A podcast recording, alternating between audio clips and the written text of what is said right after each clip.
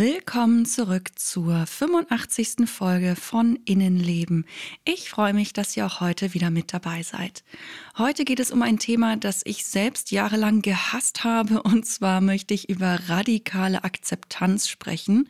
Vor allem Menschen, die schon mal eine DBT, also eine dialektische Verhaltenstherapie gemacht haben, kennen diesen Begriff vielleicht, was radikale Akzeptanz bedeutet und wie wir es schaffen können, die Dinge in unserem Leben zu akzeptieren, die wir nicht ändern können, das möchte ich in der heutigen Folge klären. Also ich würde sagen, los geht's. Innenleben. Der Psychologie-Podcast für alle, die auch mal hinter die Fassade schauen möchten. Ich bin Julia und ich möchte über psychische Erkrankungen aufklären, Berührungsängste auflösen, zum Nachdenken anregen, euch praktische Tipps geben und vor allem eins, Mut machen. Fühlt euch herzlich eingeladen zu einem weiteren Streifzug in unser Innenleben.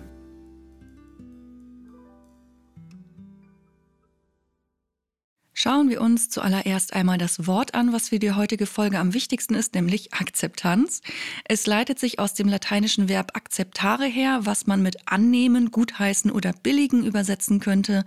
Heutzutage verwenden wir das Wort Akzeptanz, wenn es darum geht, dass wir etwas oder jemandem gegenüber eine ganz bestimmte Haltung haben, und zwar eine, bei der wir etwas annehmen. Allerdings gibt es so ein paar Feinheiten dabei zu beachten. Wenn wir etwas akzeptieren, bedeutet das nicht, dass wir es unbedingt gut finden müssen.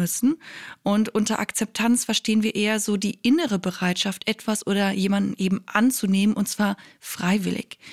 Ich muss zugeben, dass ich das Wort früher ziemlich schwer greifbar fand. Gerade wenn in der Therapie gesagt wurde, dass ich etwas akzeptieren muss, hatte ich immer das Gefühl, das ist so ein Ja, friss oder stirb Ding, du musst das akzeptieren. Also auch irgendwie so ein Zwang, als müsse ich einfach immer alles hinnehmen oder vielleicht sogar in allem immer das Gute sehen.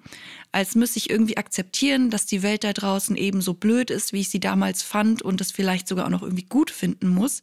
Außerdem war mir nicht ganz klar, was nun der Unterschied ist zwischen Akzeptanz und Toleranz.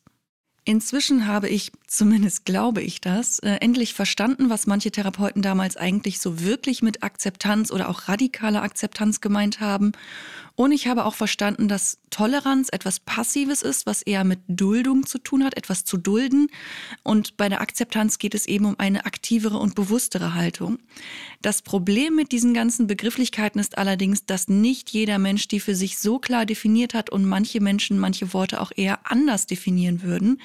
Ich finde zum Beispiel, dass ich etwas nicht bewerten muss, um es zu akzeptieren. Als ich mir verschiedene Quellen zum Wort Akzeptanz angeschaut habe, stand da aber zum Teil auch dabei, dass es sich hier um den Ausdruck eines bestimmten Werturteils handelt und dass Akzeptanz das Gegenteil zur Ablehnung ist. Und ich muss sagen, das empfinde zumindest ich irgendwie anders, aber vielleicht bin ich da auch einfach schon sehr stark geprägt von der psychologischen Sicht auf Akzeptanz und vielleicht habt ihr selber gerade auch noch mal ganz andere Ideen zu dem Thema Akzeptanz und Toleranz und seht da irgendwo noch mal einen anderen feineren Unterschied oder so. Also ihr seht schon, das ist manchmal echt ein bisschen schwierig, weil eben jeder unter den Wörtern auch ein bisschen etwas anderes versteht. Ähm, das erste Mal begegnet ist mir die Formulierung radikale Akzeptanz im Rahmen der DBT, also der dialektisch-behavioralen oder der dialektischen Verhaltenstherapie. Und ich glaube, es ist nur logisch, dass die meisten Menschen das ganze Thema mit der Akzeptanz in der Therapie ziemlich blöd finden. Schließlich macht man eine Therapie, um etwas zu verbessern, etwas zu verändern und es nicht einfach nur hinzunehmen. Und gerade die Menschen, die eine DBT machen, haben ja häufig auch große Schwierigkeiten, etwas zu akzeptieren, weil sie ja in vielen Fällen Probleme mit der Emotionsregulation haben, so wie ich zum Beispiel als Betroffene einer emotional instabilen Persönlichkeitsstörung ja auch.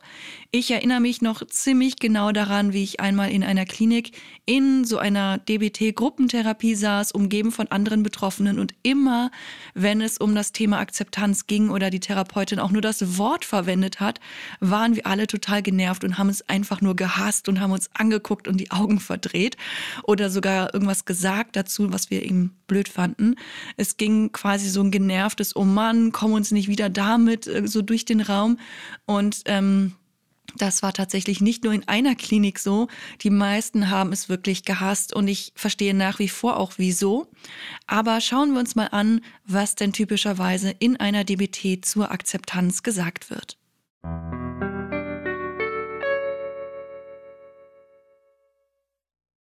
In der dialektischen Verhaltenstherapie geht es unter anderem darum, dass die Betroffenen lernen, Dinge gegeneinander abzuwägen und miteinander zu vergleichen. Daher kommt auch der Begriff dialektisch. Das Wort bedeutet nämlich zwei Dinge, die sehr unterschiedlich sind, gegeneinander abzuwiegen und miteinander zu vergleichen. Bezogen auf die DBT bedeutet das, dass wir lernen, ein ausgewogenes Verhältnis zwischen Veränderung und Akzeptanz zu finden. Wir sollen lernen, eigene Verhaltensweisen zu verändern, die uns eben auch schaden aber gleichzeitig sollen wir auch lernen, uns selbst so zu akzeptieren, wie wir sind.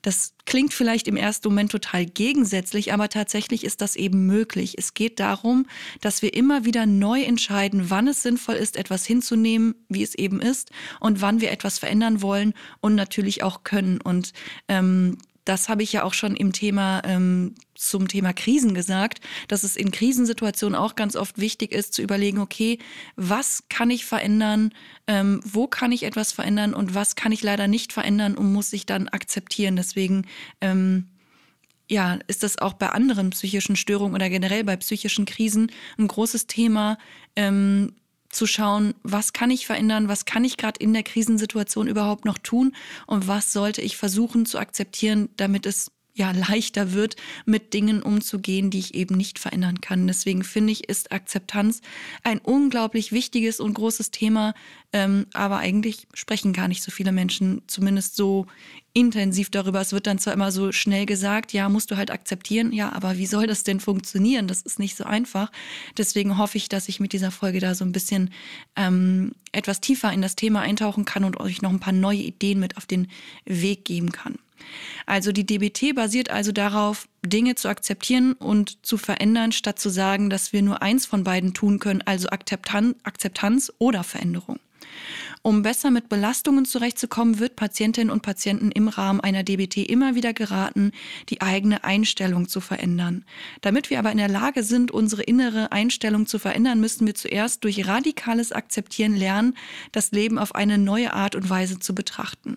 Aber was bedeutet das denn nun eigentlich? Radikal klingt irgendwie sehr heftig und hart. Tatsächlich ist damit aber eher gemeint, dass wir etwas bedingungslos und vollkommen akzeptieren. Das Konzept hinter diesem radikalen Akzeptieren ist, dass wenn wir leiden, wir häufig mit starken Emotionen reagieren und in einigen Fällen die Schuld für unser Leiden versuchen woanders zu sehen als bei uns selbst. Fakt ist aber, dass wir trotzdem leiden, egal wer nun schuld ist oder ob wir überhaupt jemanden beschuldigen oder nicht oder ob wir selber einen Anteil daran haben oder nicht. Ähm, es hilft uns nichts, immer nur nach Schuld uns umzuschauen. Außerdem sorgen vor allem bei Menschen mit einer emotional instabilen Persönlichkeitsstörung die starken Gefühle, die als Reaktion auf das Leiden auftauchen, dafür, dass wir gar nicht mehr genau wahrnehmen und erkennen können, was gerade eigentlich wirklich passiert. Die Wahrnehmung verschiebt sich so ein bisschen ähm, und wir können nicht mehr mit klarem Kopf quasi analysieren und äh, so ein bisschen von außen betrachten und sachlich betrachten, was passiert ist, sondern wir sind total gefangen in den eigenen Emotionen, die uns so überfluten und überschwemmen, dass wir eigentlich gar nicht mehr so genau die Realität wahrnehmen können. Und es ist natürlich auch unglaublich schwer, mitten in der Wut festzustellen, was eigentlich hinter unserem Schmerz steckt, der die Wut ja erst ausgelöst hat. Wir werden sprichwörtlich blind vor Wut und ich muss leider zugeben, dass ich das sehr, sehr oft äh, so erlebt habe. Es war schon immer unglaublich schwer für mich, ruhig oder sogar sachlich zu bleiben, wenn ich Wut empfinde. Außerdem tun oder sagen wir aus starker Wut heraus oft Dinge, die wir sonst eher nicht tun oder sagen würden und für die wir uns später vielleicht sogar schämen oder uns über unser Verhalten ärgern. Was außerdem noch hinzukommt, ist, dass wir regelrecht in unserer Wut versinken können. Wir sind nicht mehr in der Lage, etwas anderes wahrzunehmen als eben diese heftige Wut und vielleicht auch noch so ein bisschen den Auslöser der Wut oder das, was unserer Meinung nach Schuld an diesem Emotionsausbruch ist, das, was uns wütend gemacht hat, das, was uns stört. Und dadurch fokussieren wir uns oft darauf, dass etwas nicht sein darf oder nicht sein soll, ähm, statt anzuerkennen, dass es aber jetzt nun mal eben Tatsache ist. Also wenn jemand zum Beispiel mich ähm, meiner Meinung nach ungerechtfertigt kritisiert oder vielleicht sogar beleidigt oder so, dann ähm, wehre ich mich dagegen und äh, bin total wütend auf diese Person, weil ich das nicht in Ordnung oder nicht richtig finde oder mich das vielleicht auch enttäuscht und eigentlich traurig macht. Aber vordergründig nehme ich einfach nur diese Wut wahr und bin da so drin, dass ich äh, mir wünsche, dass die andere Person sich gar nicht so verhalten hätte, mich nicht kritisiert hätte und äh, möchte es am liebsten ungeschehen machen. Das kann ich aber gar nicht. Stattdessen wäre es natürlich sinnvoller, einfach zu akzeptieren, okay, hey, das ist deine Meinung, das macht mich vielleicht wütend oder auch traurig, das darf ich auch sein, aber ich akzeptiere das jetzt einfach, das ist deine Sichtweise und versuche mich auch ein bisschen davon abzugrenzen. Das ist nur deine Sichtweise und nicht meine komplette Realität, in der ich mich jetzt befinde.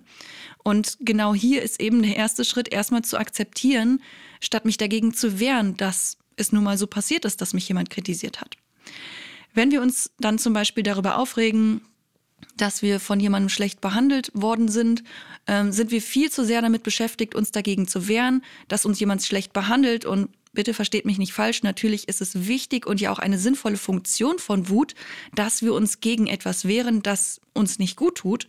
Wenn diese Wut aber, wie so häufig bei betroffenen Menschen, extrem stark ist, hilft sie uns nicht mehr. Wir wehren uns gegen etwas, das längst geschehen ist und das wir nicht mehr rückgängig machen können und stecken da unsere ganze Energie und Konzentration und den ganzen Fokus und alles rein. Dabei ähm, ja, wird das das Geschehen nicht rückgängig machen. Wenn wir die Wut nutzen würden, um dem Menschen, der uns schlecht behandelt hat, unsere Grenzen zu zeigen und klarzumachen, dass wir so nicht behandelt werden wollen, das wäre hilfreich.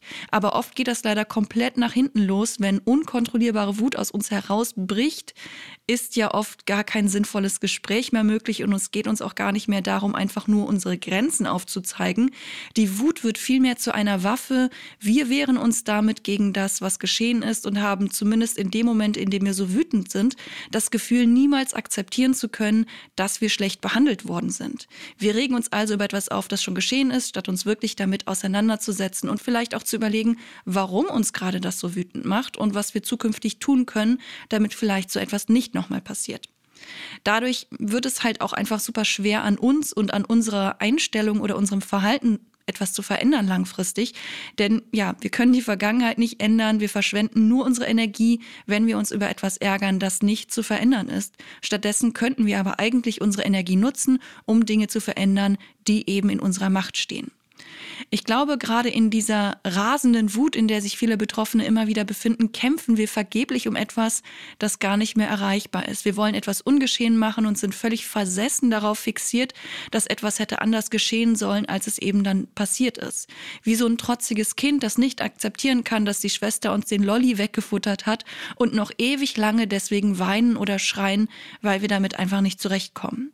Eine Situation wird also nicht besser, wenn wir eine ganz klare Vorstellung davon haben, wie etwas sein müsste und alles andere nicht hinnehmen wollen und als negativ bewerten. Stattdessen werden wir uns noch schlechter dem gegenüber verhalten oder werden vielleicht sogar auch richtig gelähmt und hilflos fühlen, wenn eben nicht das eintritt, was wir wollen und wir alle anderen Optionen als schlecht oder falsch bewerten. Was uns in solchen Momenten viel eher helfen kann, ist eben die sogenannte radikale Akzeptanz, auch wenn es nicht so einfach ist und das auch nicht von heute auf morgen funktioniert mit der Akzeptanz, aber es lohnt sich auf jeden Fall daran zu arbeiten. Und wir verstehen darunter, dass wir die Realität, wie sie gerade ist, annehmen, ohne sie zu beurteilen oder uns vielleicht selbst dafür zu kritisieren, wie die Realität gerade ist.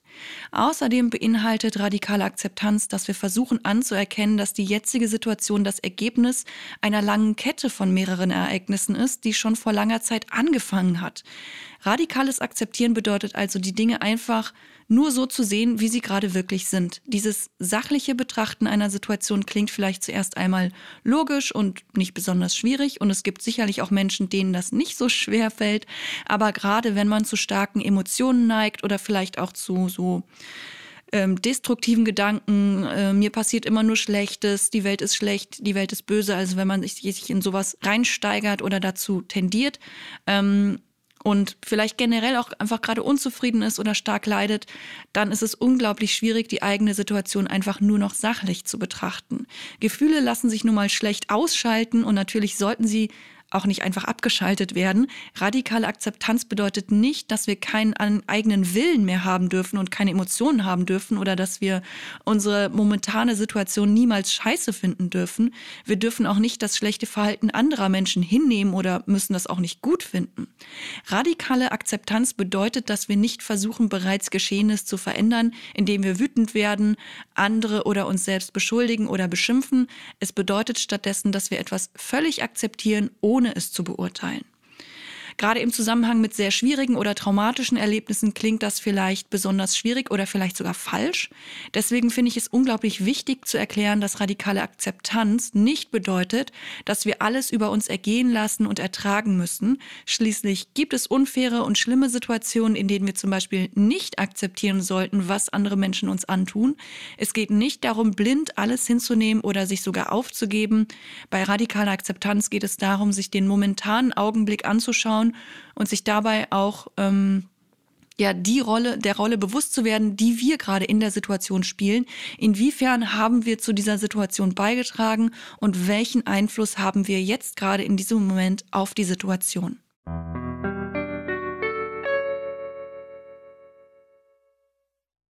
Radikale Akzeptanz soll uns helfen, dass wir die Realität wahrnehmen, einen klaren Kopf behalten und unsere Aufmerksamkeit ganz pragmatisch auf das richten, was wir hier und jetzt gerade tun können, um unsere Situation zu verbessern. Um das zu üben, können wir uns zum Beispiel ein, ein paar Leitsätze halten, die uns bei einer radikal akzeptierenden Haltung unterstützen können. Solche Sätze können zum Beispiel folgende sein. Ich kann das bereits Geschehene nicht mehr verändern. Die Gegenwart ist der einzige Zeitpunkt, den ich beeinflussen kann. Gegen die Vergangenheit zu kämpfen ist sinnlos. Dieser Augenblick hier ist das Resultat von mehr als einer Million anderer Entscheidungen. Der jetzige Moment ist, wie er ist, auch wenn er mir nicht gefällt und so weiter, so als Beispiele. Vielleicht fallen euch sogar noch bessere Sätze ein, ähm, bessere Formulierungen. Ihr könnt euch diese Sätze der radikalen Akzeptanz auch aufschreiben und dann wie so ein Mantra nutzen, auf Post-its schreiben oder was auch immer euch persönlich eben am besten hilft. Ich muss zugeben, dass es mir oft hilft, Dinge selbst handschriftlich zu notieren und dann immer wieder zu sehen und zu schreiben, um sie mir einzuprägen. Ich habe mir früher sogar in der Toilette Plakate mit Vokabeln aufgehangen, also ihr könnt da wirklich sehr kreativ werden, wie ihr euch diese Sätze am besten einprägen könnt. Wenn ihr euch ein bisschen mit der radikalen Akzeptanz beschäftigt habt, gibt es noch ein paar weitere Übungen, die ihr machen könnt, um diese Fähigkeit zu trainieren. Im besten Fall versucht ihr ähm, in nicht ganz so emotionalen Situationen die radikale Akzeptanz anzuwenden. Zum Beispiel, wenn ihr im Supermarkt an der Kasse kurz warten müsst oder wenn der Bus zu spät kommt oder eben solche Situationen. Es sei denn, sowas sind für euch schon Hochstresssituationen, in denen ihr schon sehr emotional wird, dann ist das natürlich schwierig und dann solltet ihr an noch leichteren äh, Momenten üben. Mit der Zeit könnt ihr dann natürlich auch versuchen, dann in schwierigen Momenten versuchen, radikale Akzeptanz anzuwenden. Zum Beispiel, wenn ihr im Stau steht, obwohl ihr es wirklich eilig habt. Ähm, Genau, oder so andere Stresssituationen. Versucht ruhig zu bleiben und zu warten und anzuerkennen, dass die Situation so ist, wie sie ist. Oder wenn ihr einen kontroversen Artikel in der Zeitung lest, könnt ihr versuchen, ihn ohne Wertung zu lesen. Ich denke, gerade die heutige Zeit ist eigentlich perfekt geeignet, um Akzeptanz zu lernen, denn viele Menschen haben sehr gegensätzliche Meinungen und in den Medien werden wir damit ja ziemlich zugeschüttet, weil kontroverse Meinungen ja auch immer Emotionen hervorrufen und man damit Leute mit äh, Schlagzeilen natürlich gut catchen kann könnt ihr euch ähm, zum Beispiel auch einen kritischen, äh, kritischen Kommentar anhören oder eine Sendung anschauen, bei der es um eine Meinung geht, mit der ihr nicht einverstanden seid. Das ist schon so ein bisschen die Königsdisziplin für manche Menschen, wenn man eben sehr stark emotional bei manchen Meinungen wird. Manchmal hilft es auch, ähm, das Ganze so wie aus einer dritten Perspektive zu betrachten und sich vorzustellen, man würde einer völlig unbeteiligten Person die Situation oder die Diskussion schildern. Stellt euch vor, es würde vor allem um den Inhalt gehen und eben nicht darum, was ihr davon haltet. Mir fällt es manchmal deutlich leichter, das Ganze dann einfach zu akzeptieren, dass es Menschen gibt, die Meinungen haben, die ich gar nicht gut finde. Ähm, aber ich, ähm, ich finde sie nicht gut und ich ähm, bin eben vielleicht auch gegen manche Meinungen und auch gegen manche Verhaltensweisen oder Lebensanschauungen oder Weltsichten. Aber trotzdem ähm, ist es für mich am gesündesten, einfach zu akzeptieren, es gibt Menschen, die halt eine andere Meinung als ich haben und auch anders leben, als ich es für richtig halte. Um die radikale Akzeptanz auch im Hinblick auf die eigene momentane Situation anzuwenden, können ein paar Fragestellungen helfen. Ihr könnt das natürlich auch auf vergangene Situationen anwenden, um es so ein bisschen zu üben. Vielleicht kommt ihr dabei sogar zu interessanten neuen Erkenntnissen. Die erste Frage ist, was ist in der Situation passiert. Hierbei geht es einfach nur darum zu beschreiben, was von außen betrachtet geschehen ist. Wie würde ein unbeteiligter Mensch das Ganze schildern? Wie würde es in den Nachrichten klingen? Die nächste Frage ist dann, durch welche früheren Ereignisse ist die Situation entstanden? Das ist tatsächlich eine sehr umfangreiche Frage, bei der man sehr weit zurückgehen muss. Oft kann man hier auch einfach nur ein paar Vermutungen anstellen, was alles dazu hätte beitragen können, denn oft wissen wir ja gar nicht so ganz genau, welche Einflüsse alles wirklich eine Rolle gespielt haben können, damit eine Situation im Hier und Jetzt so zustande gekommen ist. Die nächste Frage lautet, was habe ich selbst zu der Situation beigetragen? Diese Frage können wir dann meistens schon eindeutiger beantworten. Anschließend schauen wir uns dann äh, die anderen Beteiligten mit der Frage an, welche Rolle haben andere Menschen bei der Entstehung der Situation gespielt. Und danach geht es dann wieder zurück zu uns selbst mit der Frage, was kann ich in dieser Situation beeinflussen? Hier ist es wichtig, wirklich in alle möglichen Richtungen zu denken und sich anzuschauen, was alles wirklich möglich ist. Und logischerweise lautet dann die nächste Frage, was kann ich in dieser Situation nicht beeinflussen? Es geht also darum, alles zu betrachten, unser Verhalten, das der anderen, unseren Einfluss und auch die Grenzen unserer Möglichkeiten. Schließlich schauen wir uns dann an, was tatsächlich geschehen ist, stellen uns also die Frage, wie habe ich denn auf die Situation reagiert? Und danach können wir uns dann auch noch anschauen, was unsere Reaktion ausgelöst hat, also welchen Einfluss hat meine Reaktion auf die eigenen Gedanken und Gefühle ähm, gehabt? Und natürlich auch, wie hat meine Reaktion die Gedanken und Gefühle anderer Menschen beeinflusst oder die Situation beeinflusst beeinflusst. An dieser Stelle dürft ihr natürlich auch gerne andere Beteiligte eben danach fragen, statt nur zu mutmaßen, wie euer Verhalten bei den anderen angekommen ist. Zum Schluss können wir uns dann noch zwei Fragen stellen, und zwar, wie hätte ich meine Reaktion so verändern können, dass alle weniger darunter gelitten hätten und welche anderen Entwicklungen hätten die Situation ähm, also welche anderen Entwicklungen hätte die Situation nehmen können, wenn ich beschlossen hätte, sie radikal zu akzeptieren? Also was hätte es gebracht oder hätte es etwas geholfen, wenn ich die Situation einfach radikal akzeptiert hätte? Manchmal ja, manchmal vielleicht auch nicht, aber es lohnt sich darüber einfach mal nachzudenken. Das sind jetzt alles natürlich nur so Anregungen, wie ihr das radikale Akzeptieren trainieren könnt. Tatsächlich waren solche Übungen in den meisten Kliniken sehr unbeliebt, weil es eben auch sehr mühsam ist. Ähm, wobei das eigentlich, ich finde das sehr schade, weil wir können, wenn wir dafür offen sind, eine Menge daraus lernen. Ich glaube, was viele Menschen von solchen Übungen abhält, ist nicht nur, dass es mühsam ist, sich hinzusetzen und über vieles und vielleicht auch unangenehme Situationen nachzudenken, sondern dass wir uns dabei mit uns selbst und auch unseren Schwächen konfrontieren. Und äh, solchen oft unangenehmen Konfrontationen gehen wir eben gerne mal aus dem Weg. Dabei gehört es eben auch zur radikalen Akzeptanz dazu, dass man sich selbst akzeptiert und zwar nicht nur die eigenen Schwächen, sondern auch die Stärken, eben alles, was dazu gehört und alles, was uns ausmacht. Oft ist es ein langer Weg zur Selbstakzeptanz, aber es lohnt sich wirklich daran zu arbeiten. Ich habe mich da ziemlich mühsam durchgekämpft und ich bin sicher auch noch nicht 100% fertig damit, aber es tut unglaublich gut mit der Zeit zu sehen, dass es immer besser klappt und dass es einem auch immer besser geht, wenn man immer mehr in der Lage ist, ähm, andere Menschen, Situationen oder auch sich selbst einfach zu akzeptieren. Früher, früher habe ich mich für viele Dinge, die schlecht gelaufen sind, fertig gemacht. Ich sah vor allem meine Fehler und Schwächen statt meine Stärken. Außerdem habe ich in vielen Situationen den Fehler bei mir gesucht, statt zu erkennen, dass ich gar nicht alleine die volle Verantwortung für eine Situation trage. Manchmal neige ich noch heute dazu, eher bei mir den Fehler zu suchen, statt bei einer anderen beteiligten Person, weil ich ja auch nur bei mir etwas verändern kann und dann das Gefühl habe, okay, ich habe noch Möglichkeiten, ähm, weil das für mich immer noch angenehmer ist, das Gefühl zu haben, ich kann etwas tun, statt, okay, an mir liegt es gar nicht, ich kann gar nichts verändern und dann bleibt mir nur noch die Akzeptanz, die eben je nach Situation auch gar nicht so einfach ist. Wenn tatsächlich der Fehler bei der anderen Person liegt, dann kann ich halt einfach nichts mehr daran ändern. Und ja, hier kommt eben wieder diese Akzeptanz ins Spiel. Ich ähm, muss nicht immer alles verändern. Es ist okay, nicht immer für alles die Verantwortung auf sich zu nehmen. Es macht sogar gar keinen Sinn, denn das Leben ist ja eher wie eine Kette aus verschiedenen Situationen, die wie Dominosteine gegeneinander fallen und ganze Kettenreaktionen auslösen können. Manchmal können wir noch schnell den Finger dazwischen schieben, manchmal nicht. Deshalb geht es bei der radikalen Akzeptanz darum zu betrachten, was hier und jetzt gerade unveränderbar ist und damit unseren Frieden zu finden. Gleichzeitig lernen wir aber auch dadurch, also durch die Beschäftigung mit der Akzeptanz und eben der Beschäftigung mit der Situation und so einer Außenbetrachtung, lernen wir auch mit der Zeit immer besser zu erkennen, was wir eben doch noch verändern können, wenn wir das wollen.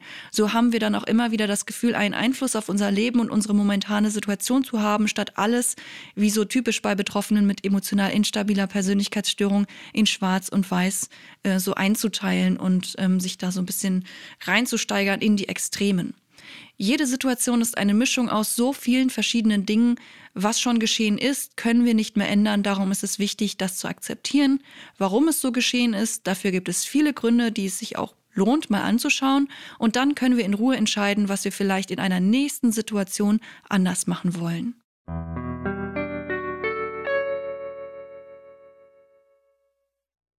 Eine weitere Therapieform, bei der die Akzeptanz sehr, sehr wichtig ist, ist die sogenannte ACT oder ACT, die Akzeptanz- und Commitment-Therapie. Bei dieser Therapieform geht es vor allem darum, dass wir lernen, mit den schwierigen Aspekten des Menschseins umzugehen und unsere eigenen Fähigkeiten und Stärken weiterzuentwickeln. Die ACT ist eine Weiterentwicklung der Verhaltenstherapie und vereint psychologische und neurophysiologische Forschungsergebnisse mit traditionellen fernöstlichen Meditationstechniken und wurde in den 1990er Jahren entwickelt. Es geht dabei vor allem darum, Vermeidungsverhalten in Bezug auf unangenehme Erlebnisse mit der Hilfe von Akzeptanz abzubauen und wertbezogenes, engagiertes Handeln, also Commitment, zu fördern. Auch bei dieser Therapieform geht es darum, eine nicht bewertende Akzeptanz zu trainieren und um das zu erreichen, werden vor allem achtsamkeitsbasierte Übungen durchgeführt, was ja auch bei der DBT der Fall ist. Auch bei der ACT geht es übrigens nicht darum, irgendwelche Probleme einfach nur auszuschalten oder eine ständig passive Rolle einzunehmen. Es geht vielmehr darum, dass die Betroffenen lernen, sich selbst und ihre Gefühle zu akzeptieren und eben anzunehmen, um sich dann mit den eigenen Problemen aktiv auseinanderzusetzen, statt sie zu verdrängen oder zu vermeiden. Ein weiterer sehr wichtiger Schritt ist es dann außerdem, sich mit den eigenen Werten auseinanderzusetzen und herauszufinden, was uns wirklich wichtig ist. Um dann auch nach diesen Werten zu leben und Dinge umsetzen zu können, ist es wichtig, erst einmal anzuerkennen bzw. zu akzeptieren, wo wir jetzt gerade stehen. Außerdem ist es natürlich auch hilfreich, vergangene belastende Dinge loszulassen, also zu akzeptieren. Bei dieser Therapieform geht es aber weniger darum, vergangene Themen immer wieder zu bearbeiten. Vielmehr handelt es sich hierbei um eine erlebnisorientierte Therapie, in der viele konkrete Übungen gemacht werden. Und ich muss sagen, ich habe ein wirklich spannendes Buch, in der diese Therapieform sehr angenehm mit vielen kreativen Beispielen erklärt wird. Bisher bin ich aber, glaube ich, noch gar nicht dazu gekommen, diese Therapieform etwas näher vorzustellen. Und auch heute würde das natürlich völlig den Rahmen sprengen. Aber ich möchte mal so ein paar Beispiele nennen, in welcher Art dort mit Akzeptanz gearbeitet gearbeitet wird. Viele von euch kennen vielleicht solche Sätze wie irgendwie ich kann dies oder das nicht. Das sind häufig Anti-Akzeptanz-Sätze zum Beispiel. Ich kann mich nicht entschuldigen, ich kann nicht dorthin gehen, ich kann keinen Sport treiben, ich kann mich ähm, nicht verändern oder ich kann mit meiner Angewohnheit nicht aufhören und so weiter. Tatsächlich glauben und fühlen wir diese Sätze auch so. Wir haben meistens auch viele Argumente auf Lager, wieso wir etwas nicht können. Nun können wir diese Sätze aber mal darauf überprüfen, ob wir das, was wir meinen, nicht zu können, wirklich nicht können. Zum Beispiel, indem wir uns fragen, ob wir es könnten, wenn wir dafür eine riesige Belohnung bekommen würden. Zum Beispiel einen tollen Urlaub oder ganz viel Geld oder ganz radikal, wenn uns jemand eine Pistole an den Kopf halten würde, könnten wir es dann verändern? Anti-Akzeptanzsätze erkennen wir daran, dass wir diese Dinge eigentlich eben doch können. Ein echter Ich kann nicht Satz wäre, ich kann nicht fliegen. Oder ich kann nicht so schnell wie ein Auto laufen oder zehn Meter weit springen. Ein Anti-Akzeptanzsatz beinhaltet ein Ich kann nicht, bei dem, es, bei dem es nicht darum geht, dass wir etwas wirklich nicht können, sondern dass ähm, wir damit zum Beispiel ein unangenehmes Gefühl oder eine unangenehme Situation verbinden. Oft glauben wir etwas nicht zu können, weil wir denken, wir könnten eine bestimmte Situation oder ein damit verbundenes Gefühl nicht ertragen. Aber es wäre wichtig, das auch genauso zu benennen. Wieso sagen wir nicht, ich habe Angst davor, vor fremden Menschen zu sprechen, statt ich kann das nicht? Oder ich bin jetzt nicht dazu bereit. Denn es geht nicht darum, Menschen vorzuwerfen, dass sie etwas noch nicht äh, zu etwas noch nicht bereit sind. Aber wenn wir es eben so formulieren, haben wir wieder die Wahl. Wir können uns dazu entscheiden, uns dafür bereit zu machen. Wir können an uns arbeiten und sind eben nicht so blockiert. Es geht also darum, dass wir diese inneren Ich kann nicht Sätze, ähm, dass die oft zu einer psychischen Blockade führen. Wir blockieren uns eben selber. Unsere Gefühle und Gedanken sind zwar Begleiter unseres Handelns, aber nicht deren Ursache. Trotzdem sagen wir, ich kann nicht, und zwar nicht, weil wir etwas wirklich nicht können, sondern weil wir oft nicht bereit sind, die damit verbundenen Gefühle zu fühlen. Wir sind nicht bereit, uns der Angst, Wut oder Trauer zu stellen, die wir empfinden würden, wenn wir etwas Bestimmtes tun. Oder eben auch Scham. Viele, viele Dinge, die wir eigentlich vielleicht gerne tun würden, zum Beispiel einen fremden Menschen ansprechen, den wir interessant finden, finden, sagen wir, ja, ich, ich kann nicht fremde Menschen ansprechen. Dabei können wir das theoretisch ja schon. Wir trauen uns nur nicht oder wir sind eben nicht bereit, dieses Schamgefühl oder die Angst oder die Unsicherheit auszuhalten. Und manchmal ist es natürlich auch okay, solche Situationen zu vermeiden. Aber manchmal lohnt es sich eben doch, sich den eigenen Gefühlen zu stellen und sie zu akzeptieren. In manchen Situationen ist es angemessen, jemanden anzuschreien. In manchen Situationen ist es aber auch wichtig zu erkennen, dass wir jemanden anschreien, weil wir nicht bereit sind, den Ärger zu empfinden, der in uns angestiegen ist. Eine Übung für mehr Akzeptanz könnte also sein, sich die eigenen Ich kann nicht Sätze anzuschauen und zu ergründen, was eigentlich wirklich dahinter steckt. Sind es unangenehme Gefühle, die wir vermeiden? Wie wäre es, wenn wir sie lernen würden zu akzeptieren? Welche Möglichkeiten würde uns das eröffnen? Und ich muss für mich persönlich ganz ehrlich sagen, wenn ich immer mehr Ich kann nicht oder ich kann noch nicht oder ich möchte noch nicht Sätze ähm, mir nochmal genauer anschauen würde und erkennen würde, was mich wirklich davon abhält und wie sehr mich meine eigenen Blockaden begrenzen, ähm, ja, dann erkenne ich eben auch immer mehr, ähm, was ich eigentlich alles verpasse oder wo ich mir überall selber im Wege stehe und woran ich arbeiten könnte, wenn ich das eben möchte, weil mir das, was ich mir verwehre oder das, wovor ich mich blockiere, eigentlich total wichtig ist und ich da eigentlich total Lust drauf hätte, es trotzdem mal auszuprobieren. Thank you.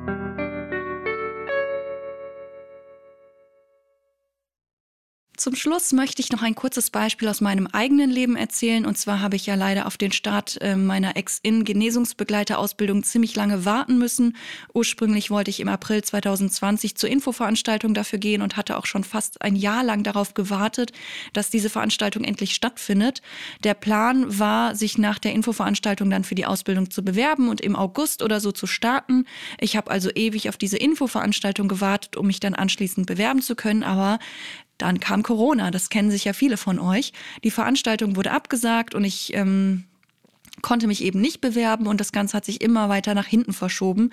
Ich glaube, ähm, im Dezember 2020 konnte ich mich dann endlich bewerben und Anfang 2021 oder so fand dann auch das Bewerbungsgespräch statt. Im Mai oder so habe ich dann die positive Rückmeldung bekommen, dass ich für die Ausbildung angenommen worden bin. Allerdings stand da wegen Corona auch noch kein Startdatum fest und wieder hieß es warten und ich wurde immer ungeduldiger. Wie soll ich mein Leben planen, wenn ich nicht weiß, wann die Ausbildung endlich losgeht? Wovon soll ich ich leben? Kann ich überhaupt einen neuen Job anfangen, wenn ich doch eigentlich erst die Ausbildung machen möchte? Bekomme ich überhaupt einen Job in der Richtung ohne passende Ausbildung? Und da waren so viele Fragen und so viele drängende Anliegen ja auch dahinter und die Zeit zog sich ewig hin und in mir kämpfte alles dagegen an, dass es eben so lange dauerte. Ich wartete und wartete und wurde immer wütender und ungeduldiger und fühlte mich schlecht. Ich habe auf Corona geschimpft, ich habe ähm, total verzweifelt überlegt, was ich tun konnte. Ähm, ich habe auf verschiedene Regelungen geschimpft, auf die Veranstalter und alles und jeden und alles war irgendwie blöd und ähm, ich habe mir auch immer wieder alles Mögliche freigehalten, weil die Ausbildung konnte ja spontan starten. Also bin ich auch erstmal nicht in Urlaub gefahren und all diese Dinge. Ähm, und ähm, habe auch niemanden besucht oder so längere Zeit, obwohl ich das vielleicht hätte machen können. Ähm, und dann habe ich festgestellt, dass ich total abhängig bin vom Start dieser Ausbildung oder vielmehr, dass ich mich davon abhängig gemacht habe. Und dann habe ich akzeptiert, dass ich nicht beeinflussen kann, wann es losgeht. Und ich habe akzeptiert, dass ich einfach nicht so gut darin bin zu warten und dass ich eben das Bedürfnis habe, mein Leben wieder selbst in die Hand zu nehmen.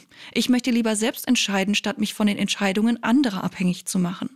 Und zu diesem Zeitpunkt, an dem ich wirklich akzeptiert habe, wie die Situation eben war, nämlich für mich nicht planbar und unsicher, habe ich mir erneut angeschaut, was die Alternativen sind und was ich denn überhaupt tun kann.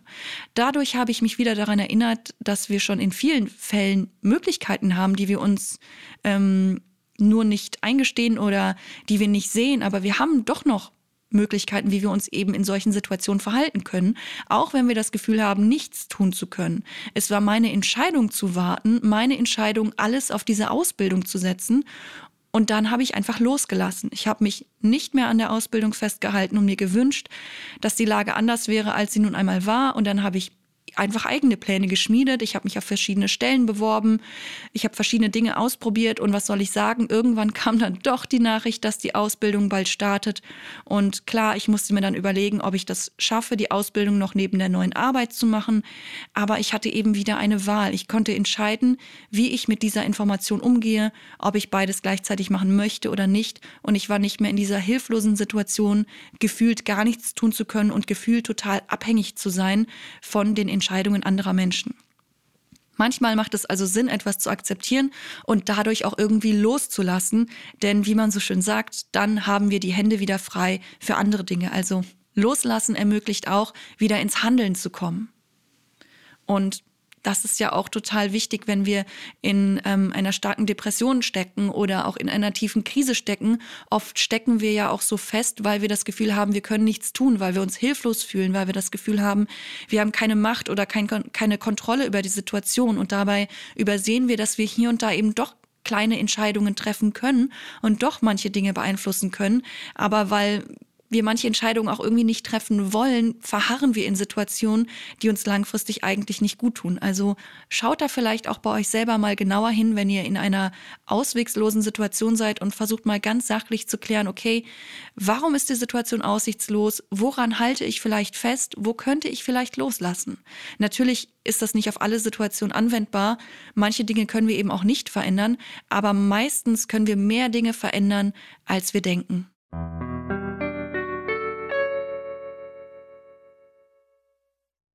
So, ich hoffe, ihr konntet heute für euch etwas aus dieser Folge mitnehmen. Ich muss sagen, dass ich das Thema Akzeptanz noch immer nicht so einfach finde, weil ich eben starke Emotionen nach wie vor habe und auch bei manchen Dingen, äh, manche Dinge sind mir sehr, sehr wichtig und wenn ich denen nicht folgen kann oder mir da irgendwas im Weg steht, dann ist das für mich echt schwierig. Aber ich finde es auf jeden Fall deutlich spannender, mich damit auseinanderzusetzen als früher, wo ich das Gefühl hatte, es wird mir so übergestülpt, ich muss jetzt alles akzeptieren. Ähm, aber das verdanke ich wahrscheinlich der Tatsache, dass ich gelernt habe, dass es sich öfter lohnt, sich aus der eigenen Komfortzone hinaus zu bewegen, sich Dinge anzuschauen, sich mit den eigenen Schwierigkeiten auseinanderzusetzen. Und vielleicht habt ihr ja jetzt auch Lust bekommen, das hin und wieder zu wagen und vielleicht ist das Thema Akzeptanz ja gerade richtig dafür. Wenn ihr weitere Infos zum Podcast haben wollt, findet ihr mich nach wie vor auf Instagram unter innenleben.podcast und ihr könnt mir natürlich auch eine Mail schreiben an innenlebenpodcast.gmx.de. Bitte seid ein bisschen geduldig mit meinen Antworten, wie immer. Ähm, Im Moment ist wirklich ziemlich viel bei mir los. Ich wünsche euch eine angenehme Zeit und sage bis zum nächsten Mal.